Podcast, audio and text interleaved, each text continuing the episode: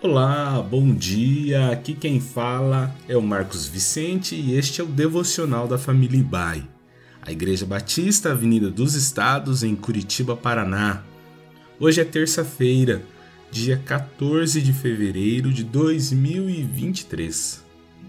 Ontem iniciamos uma série com o tema Os Discípulos, que nortearão nossas mensagens nas celebrações da IBAI você pode acompanhar pelo nosso canal no YouTube, nossos encontros de GPS, que são nossos grupos pequenos, que você pode participar também, e aqui em nossas meditações devocionais.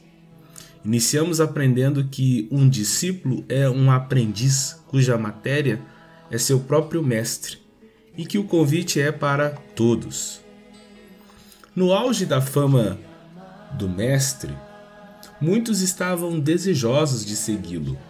Haviam várias razões para este desejo intenso. A figura mística de Jesus era atraente. Não se deve ignorar que os judeus eram aficionados em milagres e também ansiosos por grandes profetas. E Jesus completava tais anseios. Ele era sábio, revolucionário, amigo dos pobres e desvalidos, um comunicador excelente. Alguém certa vez disse: Ninguém fala como este homem. Milagreiro, um professor, um mestre e atencioso. Porém, o reino que ele proclamava estava acima das expectativas de quem desejava entrar neste reino. Por vezes, Jesus declarou que era preciso fazer para segui-lo o convite é geral, mas a decisão é pessoal. Decisão essa que sempre figurava como morte, renúncia e mudança de caráter. No Evangelho de Lucas, no capítulo 9, os versos 57 a 62, nós temos uma situação de conversas durante o caminho, onde está exposto três tipos de respostas mais comuns ao convite para o discipulado. Primeiro são os empolgados, aqueles que dizem que irão segui-lo até o fim, mas quando ouvem a resposta que o filho do homem não tem onde reclinar a cabeça, isso pode causar um desconforto nestes empolgados. O segundo são os condicionadores e a terceira resposta são dos indecisos. Eu quero me ater à resposta dos condicionadores. Os empolgados eles vão até Jesus. O texto diz que enquanto seguiam pelo caminho, alguém disse a Jesus: Vou segui-lo para onde quer que o Senhor for. Verso 57. Mas o segundo, Jesus o chamou. O texto diz: E a outro disse Jesus: Segue-me.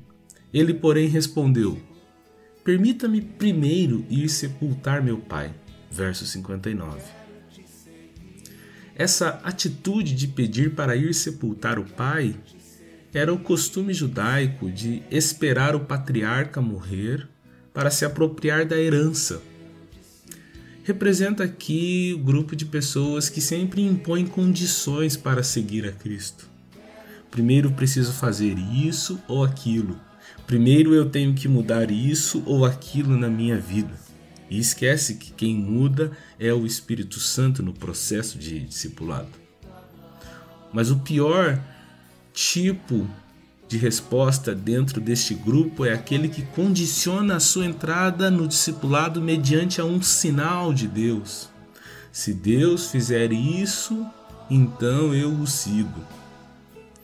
O caminho do discipulado é um desejo de Deus para os homens. Mas mais do que isso, é uma necessidade para o homem. Não podemos nos dar o trabalho de dar desculpas para segui-lo. A hora é agora, o dia é hoje. Que Deus nos abençoe nesta jornada de segui-lo incondicionalmente e aprender dele.